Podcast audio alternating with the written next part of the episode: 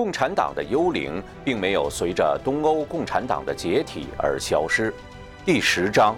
法律篇：魔鬼将邪恶合法化和常态化。一、法律与信仰。法律是维系公平正义的刚性力量，惩恶扬善。因此，制定法律的人不可避免地涉及到如何定义善与恶。在信神者看来，善恶的标准掌握在神的手中，宗教经典很自然地成为法律的来源和根据。人类历史上第一部成文法典是古巴比伦的《汉谟拉比法典》，在刻有法典的石碑顶部。描绘了巴比伦太阳神沙马什，同时也是正义之神，将法律授予汉谟拉比的情景，寓意着神选择了汉谟拉比，并赋予他依此法律统治臣民的权利。旧约全书中的摩西十诫对希伯来人既是神的诫命，也是法律。西方的法律沿袭了这种传统。从公元四世纪的罗马皇帝们，到公元六世纪至八世纪的查士丁尼及其后继者，再到英国历史上的第一位昂格鲁萨克逊人的国王阿尔弗雷德大帝，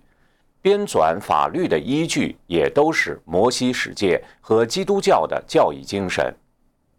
在信神者眼中。法律的具体规定必须符合神规定的善恶和宗教教义精神，否则这样的法律就不该被遵守，并应被废除。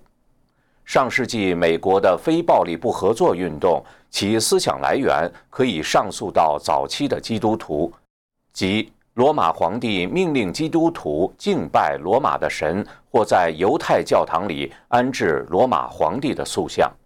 基督徒宁可被送上十字架或火刑柱，也不会遵守这样的法律，因其直接与十诫中的第一和第二诫相抵触。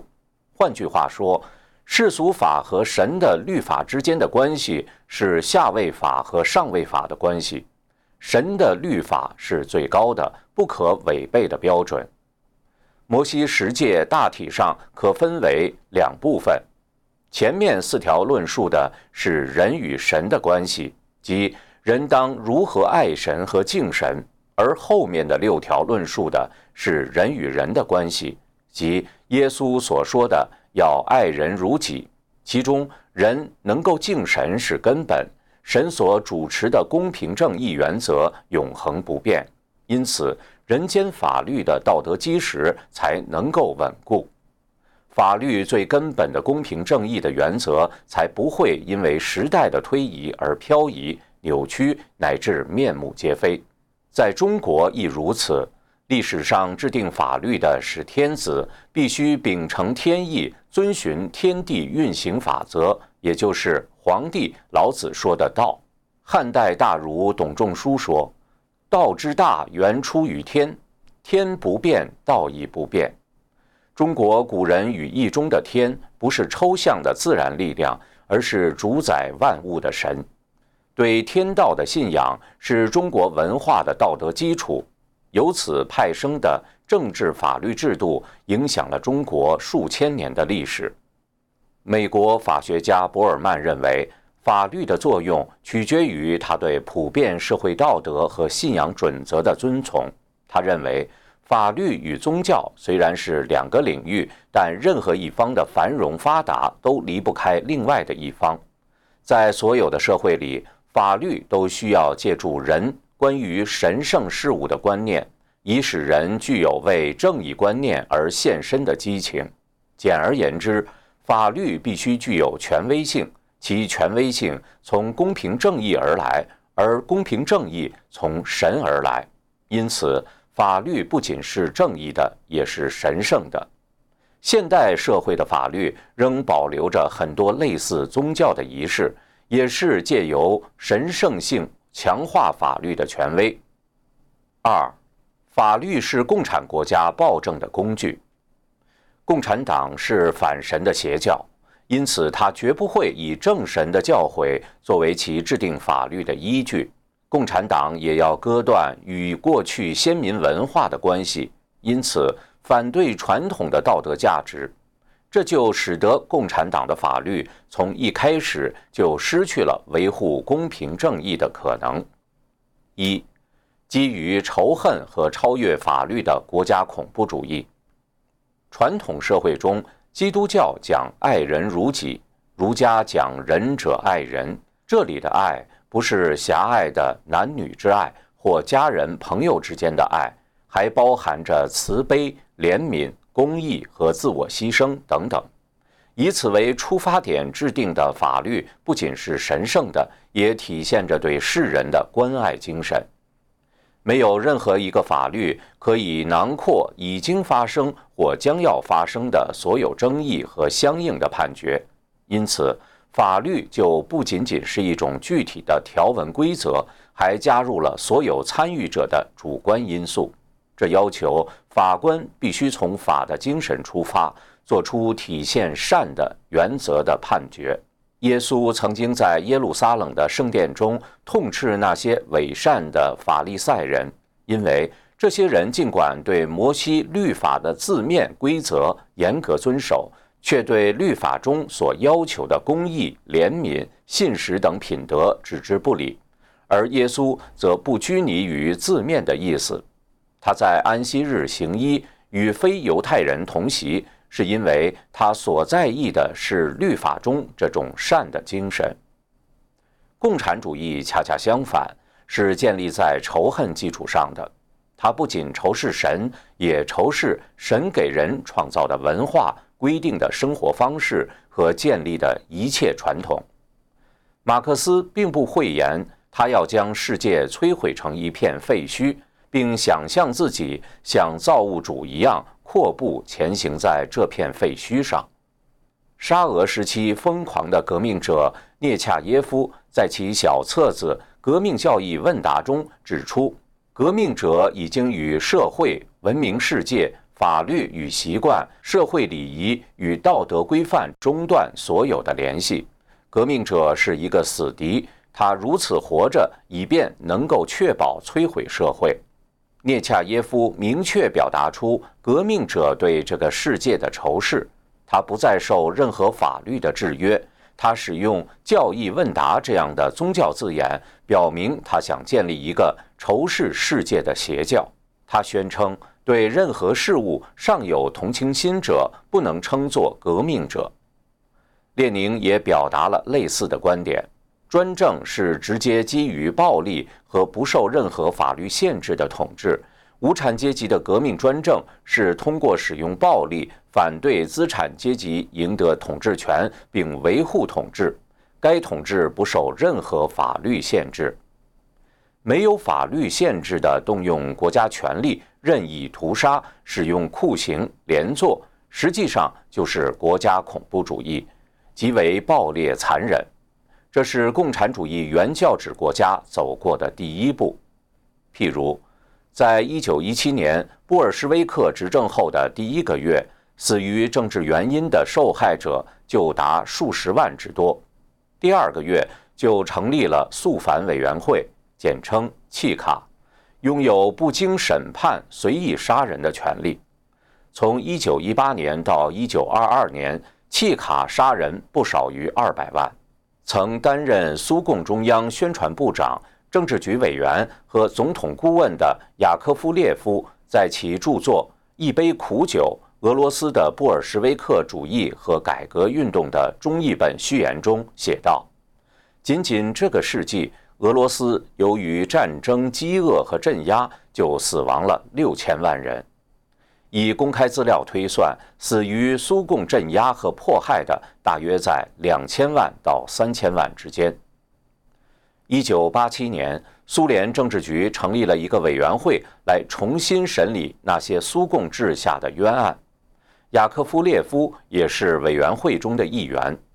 在调阅了几十万的卷宗之后。雅科夫列夫写道：“长期以来，我总摆脱不掉一种感觉，似乎暴行的组织者是一批神经失常的人。但是我明白，这样的解释有把问题简单化的危险。如果我们把雅科夫列夫的语言翻译得更加直白，也就是说，那些暴行不是出于正常人的思维，也不是一时的冲动，而是精心策划的；不是出于对建立一个美好世界的狂热向往，而是出于对生命的刻骨仇恨。那些推动共产主义的人，不是出于无知，而是因为邪恶。不受法律制约的国家恐怖主义为苏联之后建立的共产党国家所沿袭，中国、柬埔寨、朝鲜为其中的典型。在《九评共产党》第七章凭共产党的杀人历史中列举的暴行更加触目惊心。仅仅在中共改革开放之前，就造成了大约六千万到八千万人非正常死亡，超过人类两次世界大战死亡人数的总和。二，不断变化的是非标准。如果说为完成共产主义的最终目的，对内实行国家恐怖主义时可以肆意践踏法律的话，那么，共产党以经贸合作、文化交流和地缘政治等为名与自由社会交往时，则披上法律的外衣，完成对西方国家的渗透和颠覆。比如，中共的第一部刑事诉讼法是一九七九年即改革开放后通过的，表面上是为了达成程序正义，实际上却并不认真执行。马克思毫不讳言。法是统治阶级意志的体现，是阶级社会的产物，是阶级统治的工具。因此，共产党法律并不来自于神，也不是出自于对人的爱，更不是为了维护公平正义。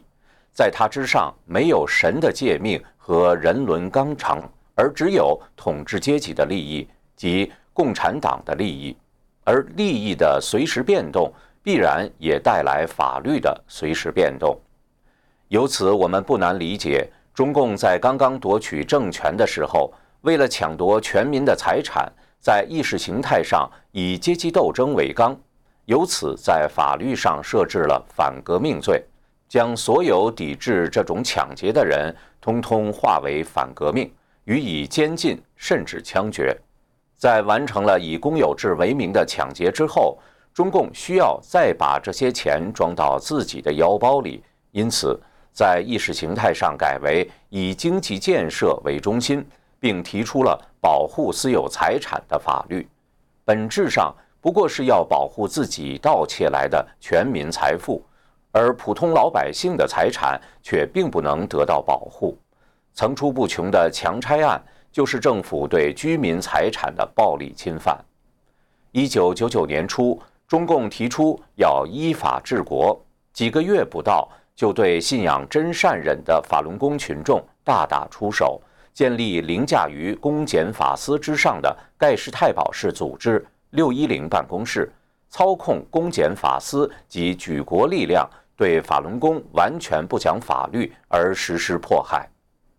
中共为掩盖其滔天血债，需要不断制造敌人，以达到残酷镇压。威吓百姓的目的，镇压对象的变化，从地主、资本家到六四学生，再到法轮功修炼者或维权律师，法律也必须一再改变。六十多年间，中共光宪法就用了四部，第四部在一九八二年颁布后，又经过四次修改，一个接一个的政治运动，中共都以法律之名加以修饰和美化。甚至于有时候连这种修饰和美化都懒得做了。三，共产党绝不会认真执行法律。共产党为了展现法治与国际接轨，在法律条文上还是要做些冠冕堂皇的表面文章，但那些部分绝不会被认真执行。譬如其宪法所规定的信仰自由、言论自由和结社自由等。既然马克思认为法律是统治阶级意志的体现，是阶级统治的工具，那么随时制定法律来镇压和对付敌人，在共产党的法律体系中就是必然的，也是正当的。这种体系决定了任何人一旦挑战了统治阶级意志及共产党的利益，就立即成为依法镇压的对象，哪怕你是失业工人、转业军人、失地农民、维权律师，或者是哪个倒霉的升斗小民。在律师看来，字面上的法律条文从来不如现实来的强有力，因为当你援引法律条文追求条文所规定的正义时，共产党的法官和检察官们跟你谈的则是中共的法的精神。他们虽不懂文绉绉的学术语言，却会用赤裸裸的大白话告诉你：法院是共产党开的，所以就要听党的话。这些人尽管是无意识的。但他们所说的确实是共产党国家的法的精神。中共法官们在审理法轮功案件时流行的口头禅就包括：“你跟我讲法律干什么？我跟你讲政治。”党不让辩护的，领导人讲的话就是法。法院归共产党领导，要听党的。法轮功的问题可以不走法律程序，你别跟我讲良心。英国哲学家培根曾在《论司法》一文中说过：“一次不公正的审判，其恶果甚至超过多次犯罪。因为犯罪虽是无视法律，好比污染了水流；而不公正的审判则毁坏法律，好比污染了水源。由于共产党的法律变来变去，有的部分可以执行，而有的部分绝不执行，因此这样的法律。”也毫无神圣性可言，更何况共产党这种基于阶级统治的工具的法的精神，造成了过去六十多年甚至近百年来数不清的冤案，也成为所有继承共产党名号的统治者背负不动的血债，八千万到一亿冤魂。从杀人偿命、欠债还钱这一最基本的常识出发。如果共产党要厉行法治，首先就面临着共产党本身被追究法律责任的问题，因此，共产党更不敢认真地执行他自己所制定的法律。三，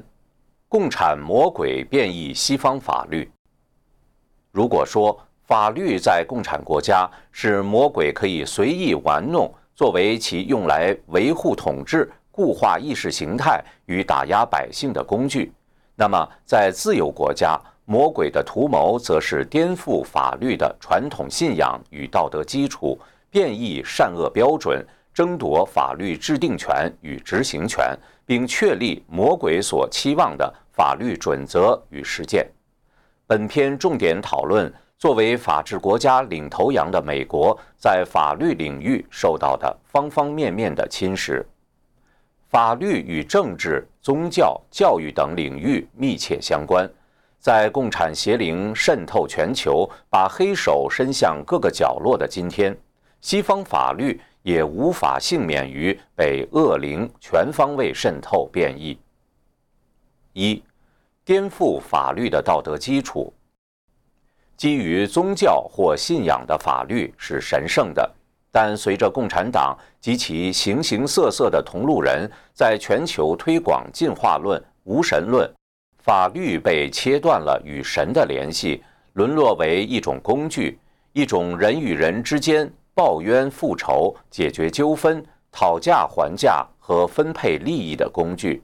因为信仰来源被切断，法律的精神开始偏移，从维护公平正义。偏向为以人的观念和欲望为依归，这让背后的共产邪灵可以利用代理人在变异观念思维下，通过他所要的法律实现其毁人毁社会的目的。以美国为例，受共产主义深度影响的社会公正、自由主义等思潮，在改变着社会道德观念，也冲击着法律的道德基础。在实际运作中，其代理人利用所谓“自由、进步、宽容”的口号，偷换概念，排斥与摧毁法律的道德信仰基础，从而影响何种法律被制定、法律被如何解释以及法官如何判案。比如，传统信仰认为婚姻是神明确规定的男人和女人的结合，同性婚姻违背神的教诲是不道德的，这必然影响到法律对婚姻的定义与解释。如果坚持道德源于神的诫命，那么道德不会偏移，世俗法律也有不变的上位法做依据。如果某种行为两千年前依照神的诫命被视作罪恶，今天也应当如此。自由主义则排斥传统信仰与道德判断，将道德视为随着社会发展而变迁的世俗约定，于是。婚姻被视为自愿结合的契约，对同性婚姻的认同被视为符合进步或自由的原则，这样自然会导致法律的变异。魔鬼利用自由主义、进步主义，让法官把传统道德和法律分离。在最高法院1992年的一个堕胎案中，三位大法官对此表露的最为直接。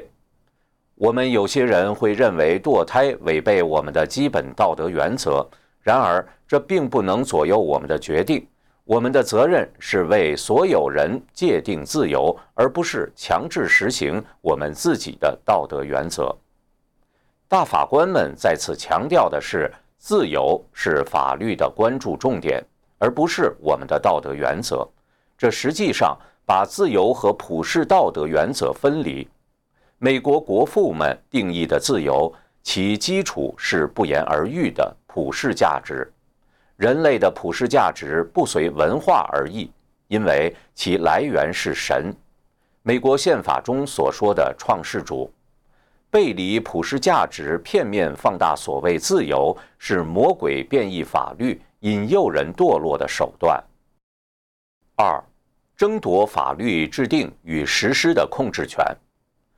法律效力的实现要经过一整套环节，包括立法部门通过法律、行政首脑签署法律、法官通过法律进行裁决、执法部门执行法律。这中间，教育界、媒体业、法律界，甚至娱乐业等领域的不同团体与个人也都参与其中，影响法律的制定与实施。共产协灵在各个领域寻找其代理人，争夺法律制定与实施的控制权。因此，受共产协灵影响和利用的政治团体千方百计要把思想与其一致的人送进相关部门，争夺政治首脑、法官、检察官、司法系统的重要职位，比如。青睐自由主义的总统会千方百计任命与其观点相近的大法官，影响法律裁决或使用行政权侵蚀法律。某总统任内总计对一千三百八十五名囚犯减刑，同时赦免了二百一十二人，成为自杜鲁门总统之后宽免囚犯最多的总统。美国历史上任期内。赦免数量最多的也是倾向自由主义的总统。他离开白宫前曾签发特赦令，一次缩短二百零九名囚犯的刑期，赦免六十四人。大多数获得减刑的是非暴力毒品犯，其中包括一位泄露七十万份美国军事机密文件的人。此人于二零一三年认罪，被判处三十五年有期徒刑。由于总统特赦，只被关了四年就出狱了。虽然赦免是宪法赋予总统的合法工具，但惊人的特赦数量无疑是在侵蚀法律本身惩恶扬善的功能。一九五四年，由美国参议员后来成为美国总统的林登·约翰逊提出的《约翰逊修正案》中规定，包括教会在内的免税团体。在进行若干活动时，将丧失免税地位，这导致有些基督教教会因为害怕失去免税资格，让牧师在讲道台上刻意回避政治话题，特别是一些有争议的社会议题，例如堕胎、同性恋、安乐死、胚胎干细胞研究等。共产邪灵还操纵各类政治团体。试图通过影响选举来改变检察执法。一个由进步主义政治金主和团体送上位的地区检察官上任第一周，就一口气解雇了三十一名检察官，呼吁要终结大规模囚禁，还下令其办公室停止起诉大麻持有者。其他州市也出现类似的情形。一位检察官联盟主席认为，这等于号召检察官选择性执法。这种现象非常危险，因为它是要求民选官员忽视他们发誓要维护的法律。法官还可以动用裁决权，对行政部门的法令进行封杀。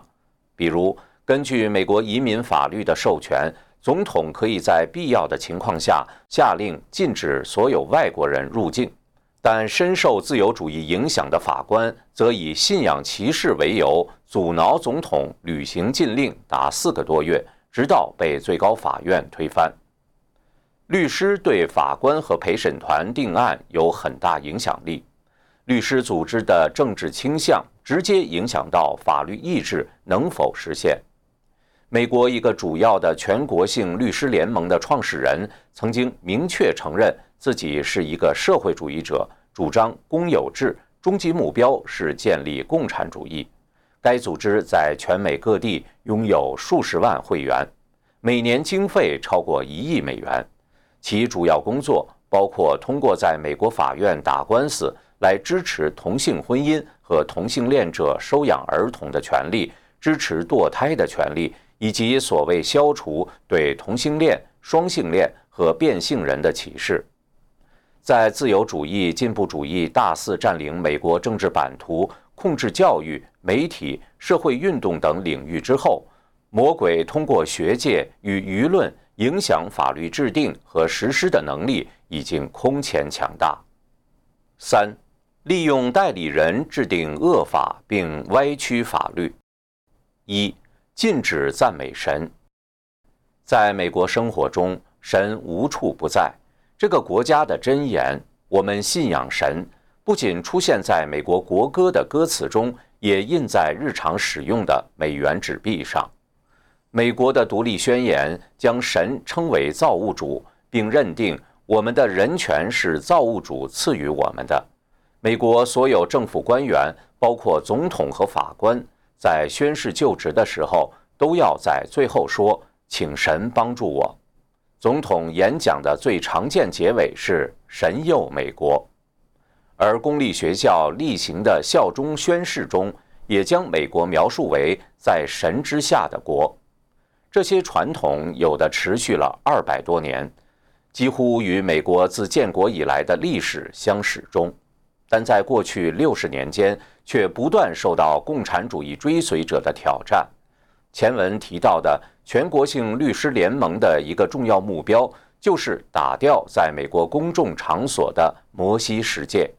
其中最著名的案例发生在阿拉巴马州蒙哥马利市。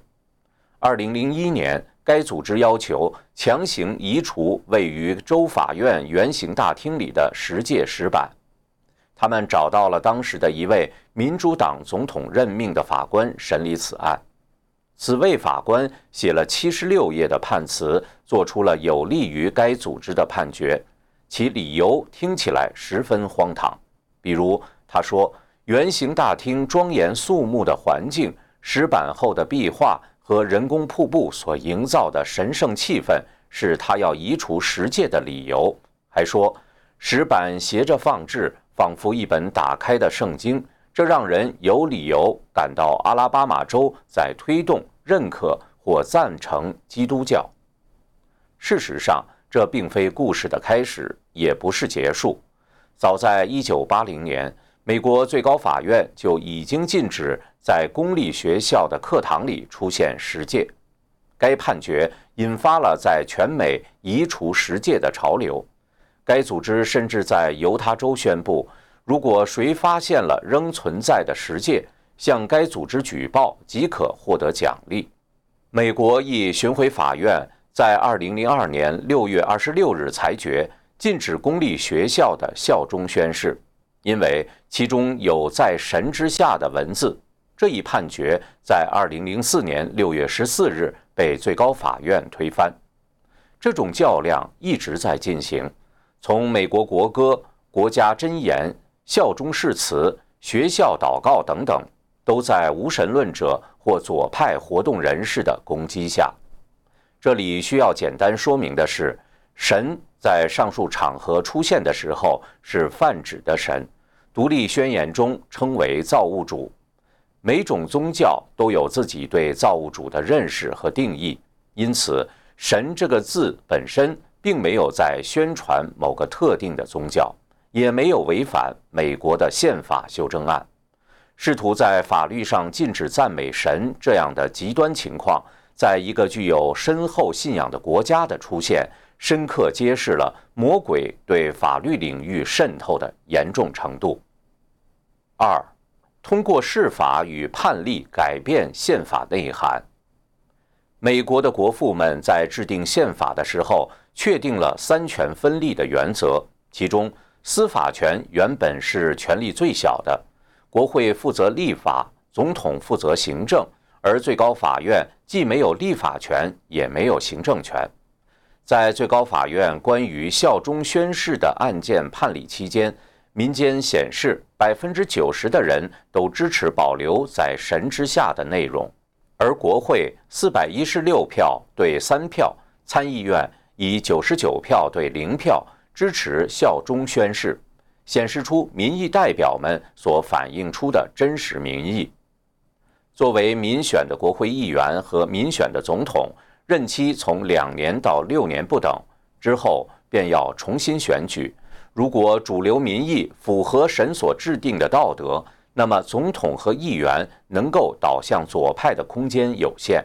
譬如，当主流民意反对同性婚姻时，无论参选官员如何想支持共产邪灵的同性婚姻计划，实施起来都相当困难。如果过分背逆民意，就有被选下台的危险。相反，最高法院的大法官不必听取民意，任期为终身制。一旦任命通过，就可能工作长达三十年甚至更长。而大法官只有九人，影响这九个人的决定比影响主流民意要相对容易。法官根据法律条文判案，而法律条文又是根据宪法制定的，因此要想通过法律改变社会。改变宪法就成了必须完成的任务。在美国，修宪需要三分之二的议员支持，以及四分之三的州接受，这是相当严格的规定。因此，进步主义者的策略不是修宪，而是通过解释宪法来改变宪法文字的原始内涵。他们将宪法视为一个活着的并不断进化的文本，并通过大法官。以判例形式将左派的意见变成法律，这种做法实质是在变相颠覆宪法，也等于是在违反宪法。神的诫命不再是最高的原则，宪法又在自由派大法官的法锤敲击下伤痕累累。因为大法官的判决是终审判决，连总统都要遵守，因此。美国国父们提倡的民众自治和三权分立有滑向司法权一家独大的倾向，这使得美国出现了一定程度的司法至上主义，赋予了大法官部分立法权甚至行政权。自由派大法官给美国带来的后果是十分严重的，而且难以清除。现实情况是，最高法院的大法官可以通过判例下令公立学校和公共场所、公园移除十诫，重写刑事诉讼程序，加税，承认堕胎权，承认同性婚姻权利，展示和印刷色情图片的权利等等。司法至上主义和自由派大法官成为被共产邪灵利用而实现其主张的重要工具。三，以自由之名推广淫秽信息。上世纪六十年代是美国社会发生深刻变革的时代，左派的各种学生运动、反战运动、摇滚乐、嬉皮士、女权运动、性解放等背离传统的运动甚嚣尘上。此时，美国最高法院的首席大法官是自由派大法官厄尔·沃伦。在沃伦做首席大法官期间，最高法院做出了许多影响深远的裁决，包括裁定公立学校祷告违法。另一项裁决则是全面允许淫秽信息的出版发行。美国学者菲利斯·施拉夫利在《至上主义者如何终止法官暴政》中给出统计资料：从1966年到1970年。最高法院作出三十四项裁决，推翻下级法院禁止淫秽信息的判决。这些最高法院的裁定没有签名，而且大部分只有一两句话。换句话说，大法官们无法论证自己的裁定是合理的。最高法院裁定后，好莱坞在一九六六年从制片法规中去掉了对淫秽信息的限制。之后。各种淫秽作品爆炸式增长，如今已经无处不在。这里需要简要说明的是，美国宪法第一修正案所规定的言论自由权利，原本是指表达政治意见的言论自由，而非出版色情制品的言论自由。四、毒品合法化。二零一七年十二月三十一日。当全世界都在迎接新年到来的时候，CNN 播出了一段招致广泛批评的画面。其记者多次展示他吸食大麻的画面，并似乎神思恍惚，不知道身在哪里。大麻是联合国禁毒公约中严格管制的毒品，滥用大麻会使人产生幻觉，甚至威胁生命。在美国。一九九六年起，加州允许大麻作为处方药剂，许多州予以跟进。到二零一二年，美国科罗拉多州和华盛顿州通过所谓法律，允许大麻用于娱乐及吸毒。在这两个州内，种植、生产、销售大麻给成年人完全合法。加州目前也将大麻合法化。加拿大政府宣布将于二零一八年七月一日实行大麻合法化。毒品除了给人的身体造成重大伤害，更重要的是造成人的精神依赖。当毒瘾发作时，人可以为获得毒品放弃一切道德底线。但是，主张大麻合法化的人认为，只要大麻通过合法途径获得，就可以有效减少。非法毒品的流通，并可以通过合法化来加强毒品的监管，抑制与毒品相关的犯罪率。许多州通过大麻合法化，也期待着毒品能够给政府带来几十亿美元的收入。但我们不难想象，当人依赖毒品而无心工作的时候，社会财富的创造必将大大减少，由此引发的健康问题大大增加。又何谈增加政府的收入呢？这应该是一个常识。更何况，评价一件事情的对错，不应以经济效益，而该以神的标准来衡量。按传统道德标准，人的身体是神圣的。西方宗教认为是圣灵的殿，东方认为只有人体才可修炼提升为佛道。吸毒是败坏、亵渎神仿照自己形象造就的人体，乃是堕落败坏的行为。据《洛杉矶时报》报道，在美国推动大麻合法化的重要人物之一是一位进步主义大金主。二零一七年三月，有六位参议员致信美国国务院，要求调查此人利用其掌控的基金会在其他国家推动进步主义。颠覆保守主义政府，毒品合法化是进一步让人丧失自我控制、远离神，以及制造社会混乱，并使经济下滑，从而让共产邪灵操控政治权力的武器。五、同性婚姻合法化。圣经创世纪中讲述了索多玛城的毁灭，其深重的罪恶之一就是同性恋。因此，Sodom 这个城的名字已经演变为英文中的 Sodomy，指男同性恋行为。只要对圣经稍有常识，都知道这是违背神的诫命的。二零一五年六月，美国最高法院的九个大法官以五票同意，四个自由派法官加上摇摆法官，四票反对，四位保守派大法官裁定同性婚姻合法。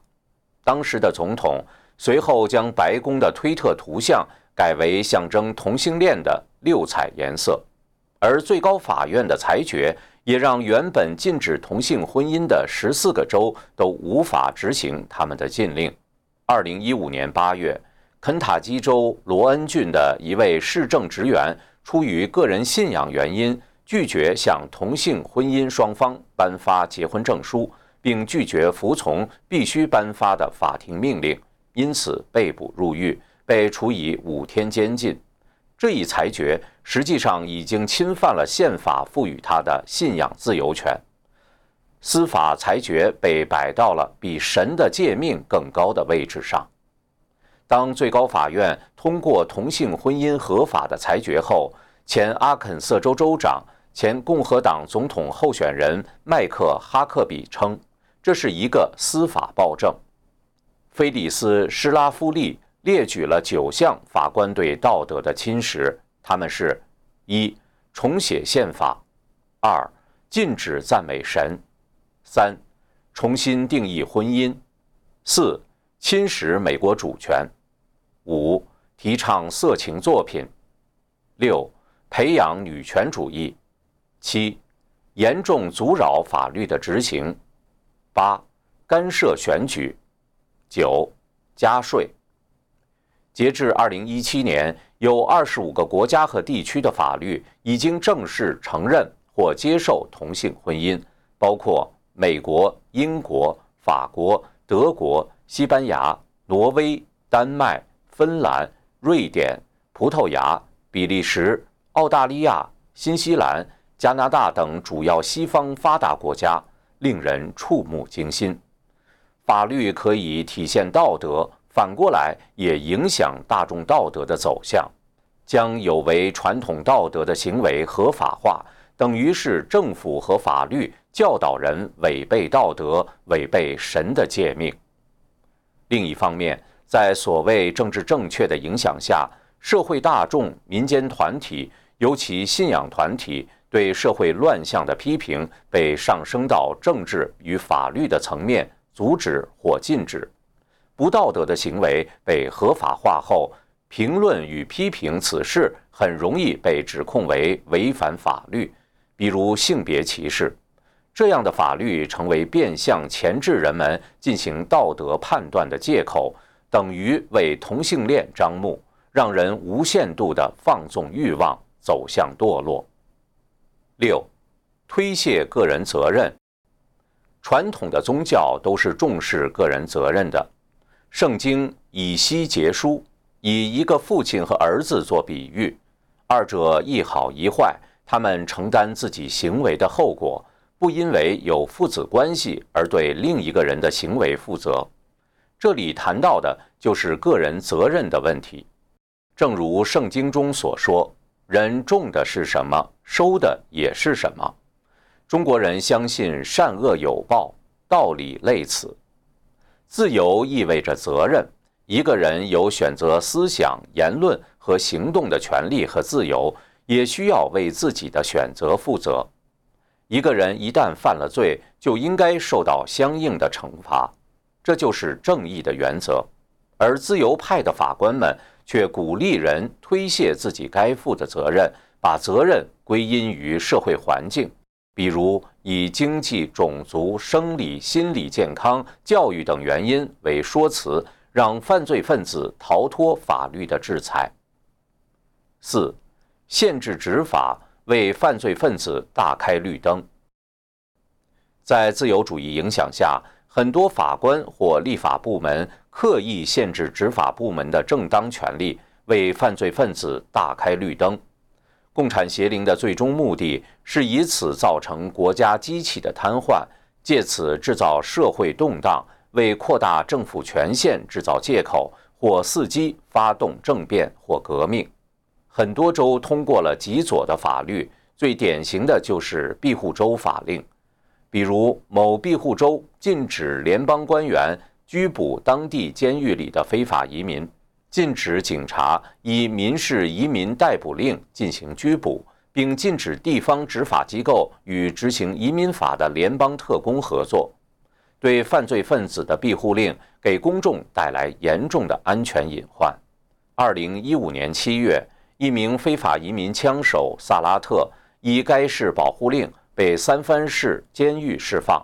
而联邦移民官员则要求交出他，以第六次将其驱逐出境。萨拉特当时已经在美国犯下累累罪行，七次被控重罪，五次被遣返，其罪行涉及毒品、抢劫、枪支等等，但他依然受到三藩市市政府的庇护，大摇大摆地出现在三藩市街头。就在移民局要求再次遣返他时，三藩市警察局将他释放。几个小时后，他枪杀了一名在三藩市渔人码头散步的女子。在对罪犯定罪的时候，对检方要求极严，表面看是在保护嫌犯的合法权益，但最终的结果往往是让犯罪分子钻法律的漏洞，特别是狡猾的有权势、懂法律的犯罪者。或有精明律师出面辩护的诉讼过程需要长年累月的时间、大量的金钱和精力，即使嫌犯真的犯罪，要将其绳之以法也非常困难。随着性解放思潮的扩散，法院引用所谓的生理学和性学研究结果，说明性侵害后果不严重，甚至无害，以此轻判。性侵害犯罪行为的案例数量相当惊人，还有很多犯罪分子被提前释放，名义上是经费不足或保障犯人的权利，但实质上是为了政治正确而削弱法律效力，破坏社会安定，为未来政府扩充权力埋下伏笔。法律的公正性要求对罪大恶极之徒施以相应的惩罚。杀人偿命是自古以来的通则，但有的国家州却以人道、宽容、尊重生命为名废除死刑。在变异的自由主义、进步主义的冲击下，一些人总是热衷于关注罪犯的权益，无论他们犯下多么凶残的罪恶，也要为其权利呐喊。而面对罪行的受害者，这些人反而默不作声。如果一个凶徒无论如何杀人放火、谋财害命而不用偿命，还可以由纳税人供养终生，只是失去人身的自由，这对死去的冤魂，对那些受尽屈辱和痛苦的当事人和家人，有何来公正可言？美国很多学者研究指出，死刑对恶阻谋杀犯罪具有很强的吓阻力。美国智库传统基金会资深研究员穆豪森曾就此在参议院司法委员会听证会上做了“死刑吓阻犯罪，拯救生命”的证词。九十年代，鲁宾等三名学者对美国三千个城镇二十年间的犯罪资料研究展示，平均执行一次死刑可挽救十八条被谋害的人命。在美国。即使反对死刑的学者也承认，死刑有遏阻谋杀的作用。具有讽刺意味的是，那些变异的法律对反道德行为极其宽容放纵的同时，又对社会上很多正常的做法极其严苛，如对家长管教孩子限制很严，弄得家长都不能管教孩子，实际上等于让孩子从小没有家教。放纵自己魔性的一面，以爱护之名毁掉很多孩子的未来，将法律的自由内涵与强制性都推向极端，是魔鬼变异法律毁掉法律神圣性与合理性的一个重要伎俩。五，用外国法律削弱美国主权。当自由派大法官在美国宪法中找不到可以支持己见的条文时，他们就转而从外国的法律中找依据，譬如某大法官想推翻德州的反同性性行为法案，却在宪法中找不到相应的条款，于是，在劳伦斯诉德克萨斯州案判例中，引用非美国的权威机构的条款，称其为在许多国家已经成为人类自由之完整性的一部分，而授予同性间性行为自由。该案件的判例也直接废止了其他十三州的反同性间性行为的法律。共产主义思潮以各种方式席卷全球。亚洲和欧洲社会主义化的倾向已经极为明显，非洲和拉丁美洲赤化严重，津巴布韦、委内瑞拉等许多国家都是没有社会主义头衔的社会主义国家，加拿大也无法独善其身。随着商业扩张和全球化的推广，美国越来越紧密地和那些国家绑定在一起，自由派大法官以国际惯例为名。自然很容易把共产主义的因素引入美国，而那些因素又会通过判例改变美国宪法精神，这是非常危险的，而且其本身也是违反美国宪法的。美国是自由世界的龙头，如果连美国都不能保守传统底线，那么全球都将沉入共产主义的泥淖中。四。回归法律的精神。上述种种法律乱象的出现，说明法律已经远远偏离了对神的教诲的遵从，对道德信仰的遵从。那些匪夷所思的反传统道德的法律能得以通过与执行，说明法律的传统道德根基已经被魔鬼动摇，这个社会道德已经处于全面危机之中。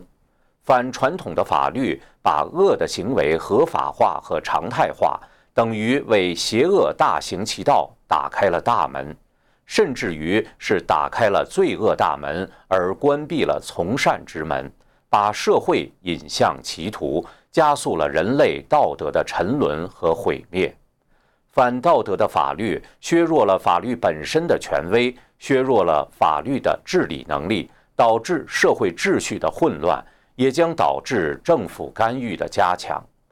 变异的法律将继续摧毁传统信仰，其最终结果将会把社会引向极权。法国思想家托克维尔认为，一个没有任何信仰的社会，也只能是一个专制的社会，因为只有一个专制的体制，才能将没有任何信仰的人们聚集在一起。一旦魔鬼完全控制法律，法律就将成为魔鬼败坏人的强大武器，人类将无时无刻不在魔鬼的牢笼与枷锁之中。面对此困境，人们只有两种选择：或者进行反抗，拒绝执行法律；或者改变自己的道德观念，顺应变异的法律要求。如果是前者，则法律形同虚设。正如法学家博尔曼所说：“法律必须被信仰，否则它将形同虚设。”同时，社会出现抗争、震荡与撕裂，而对法律的不同态度也将激化不同力量在政治上的争斗，带来政治不稳定因素和政府管制的加强。如果是后者，则会导致传统道德被不断抛弃，社会道德下滑。法律则会更加变异，甚至变成恶法异法，而无人察觉。如果走到这一步，无论社会大众如何反应，最终都将落入魔鬼的陷阱，难以逃脱。《赤裸裸的共产党人》一书中曾列出了共产党渗透美国的四十五个目标，我们将抽取与法律有关的条目，并一一比照现实。第十六条，用法庭的技术决定削弱美国的重要机构，称其活动侵犯了民众的权利。第二十四条，废除所有关于管制淫秽信息的法律，称他们为言论审查，侵犯了言论和出版自由。第二十九条，质疑宪法，称其不足、过时，无法适应现代需要。阻碍了世界上国家间的合作。第三十三条，废除所有干涉共产党机构运作的法律法规。第三十八条，将一些逮捕人的许可权从警察手中移交给社会机构，把所有的行为问题视作精神错乱，并只有精神病医生才能知道如何处理。第三十九条，控制精神科执业。使用精神健康法律强行控制所有反对共产主义目标的人。第四十五条，废除康纳利保留权，指美国可以决定某个案子是否适用美国国内司法管辖权，使得美国无法阻止世界法庭拥有对美国国内事务的司法管辖权，让世界法庭管理美国国内事务。让世界法庭管辖类似的国家和个人。对照现实审视上述目标，就会发现这些目标几乎已经或将要被一一实现。共产主义通过法律手段蚕食美国司法的现状，触目惊心。无论在原教旨共产党国家里，基于仇恨的法律。还是不断被渐进共产主义逐步蚕食的西方法律，都丧失了法律的基本精神、敬神和传统的道德。如果我们不能守住这个底线，不能以神的诫命为最终善恶的标准，我们就只能在共产邪灵的侵蚀下，丧失司法独立和道德底线。并最终听任被共产邪灵所控制的代理人利用法律打击善良和纵容邪恶，不知不觉中执行邪灵毁灭人类的最终图谋，尽快摆脱邪灵的控制，刻不容缓。